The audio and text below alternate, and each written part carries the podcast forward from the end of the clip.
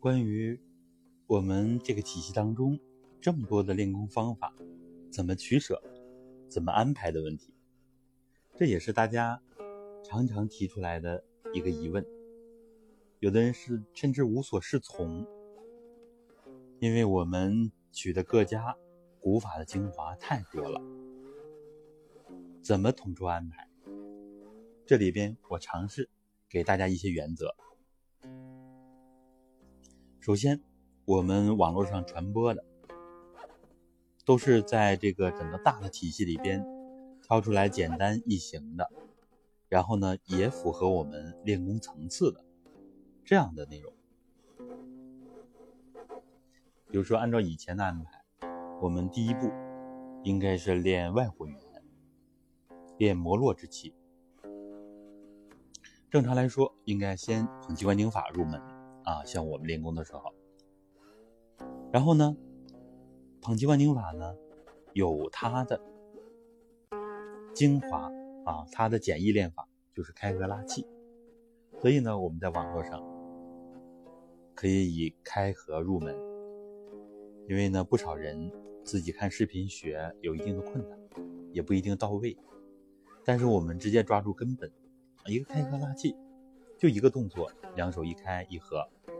这样的话，我们用这样的功法入门，大家容易掌握，啊，我们也容易互动沟通。不然整套功法呢，虽然有它巨大的优势，但是我们部分人呢没有条件系统的学。有的人自学能力比较强的，当然可以学一下，或者是身边有老师啊，有学校可以学的，这当然好。然后呢，我们重点强调揉腹，也是由于它能帮助我们练摩洛之气。当然呢，它跟开合它的方向不一样，揉腹强摩洛，然后它更多的呢强化我们中气，啊，强化内在的气，这也没有关系。作为我们练功入门也是非常好的方法，所以很多人我都要推荐他揉腹。但是有个别的人给我反馈，由于自己太瘦，啊，比如说躺着的时候根本不好揉，一揉就碰到肋骨上去了，啊，那这种情况完全可以调整一下，坐着站着，或者是揉肚脐，这样也行，根据自身的情况来安排。然后呢，有了这样入门的拉七或者是柔腹的基础，要提高强度。我们一般都推荐站桩、蹲墙。很多人呢蹲墙这个膝关节啊受不了，很多人现代人膝关节的问题都比较严重。那么怎么办呢？我们提出来转膝法，转膝，先把这个膝关节的问题缓解，然后再去站桩，然后再去蹲墙。有的年龄大的或者身体弱的。也可以转脚，比如说膝没什么问题，那转脚更好的通经络，也是非常好的。转脚来自于行神桩的第九节，转膝呢来自于第三步功五元桩和以前的鹤翔桩，是我们进行了一下整合。我们多数人呢都会强调。以练腰为核心，因为腰是我们人的主宰啊。太极拳里尤其强调腰为主宰，命意源头在腰系，所以呢，我们多数人都要围绕着松腰来练习。所以我们安排了转腰双胯、前身环抱、俯身拱腰。以后我们具体讲松腰的时候，还会要从另一个角度来全面的分享。然后呢，我们还要强调抻气，啊，抻气尤其适合我们很多的人，颈椎不好的，肩有问题的，头部的气不通畅的，上肢气不通畅，心肺的问题等等，都可以选择抻气。这样呢，抻气强化上焦更多一些，揉腹强化中焦，转腰顺胯强化下焦，从各自的侧重点。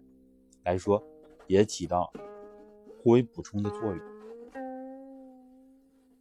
然后有条件呢，可以把一二不攻系统的练。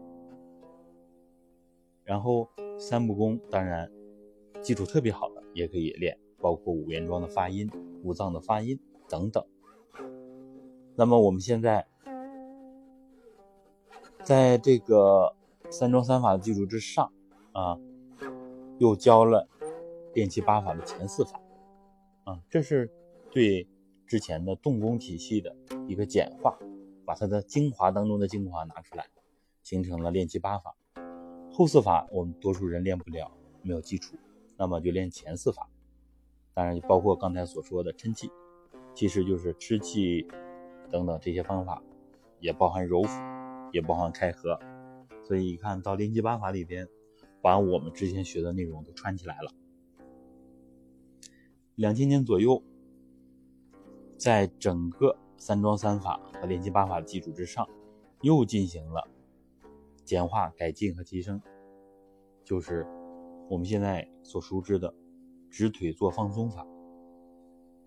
第一步叫直腿坐松腰法，它也是解决我们松腰的问题，解决我们练精化气的问题，培补我们人的根本。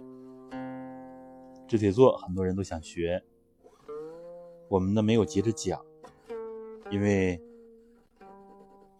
讲了，很多人也未必去重视啊，所以我们稍稍往后放一放，然后呢把其他功法先练一练，有一定体会，然后我们再讲这个直腿坐松腰法，大家会有更多的体会，也会更重视，也会相对容易练一些。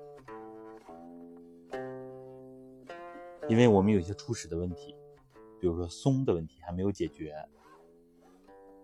当然，其实直腿坐有它的优势，这样，所以呢，我们会尽快的跟大家讲出来。好，关于功法的安排，总的原则是由易至难，由简单到复杂。一般呢，我们选个三两种功法，每天都练习就可以了。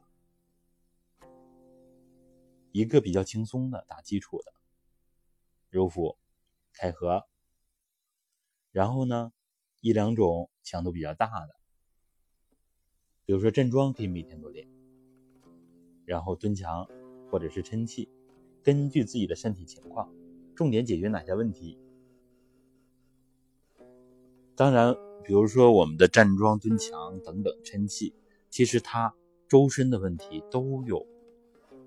作用啊，因为是从整体练的，但是一些我们具体的啊，比如说通臂解决上肢问题、上焦问题啊，刚才所讲的啊，行神桩练下肢的，重点解决下肢和下焦的问题等等，还要有一些更针对性的练法，眼睛弱的练观球、练转眼球啊，等等等等。不一而足，这里给出大家大体的原则。以后具体的病种，我们还要跟大家具体来谈。好，这一次我们就分享到这儿。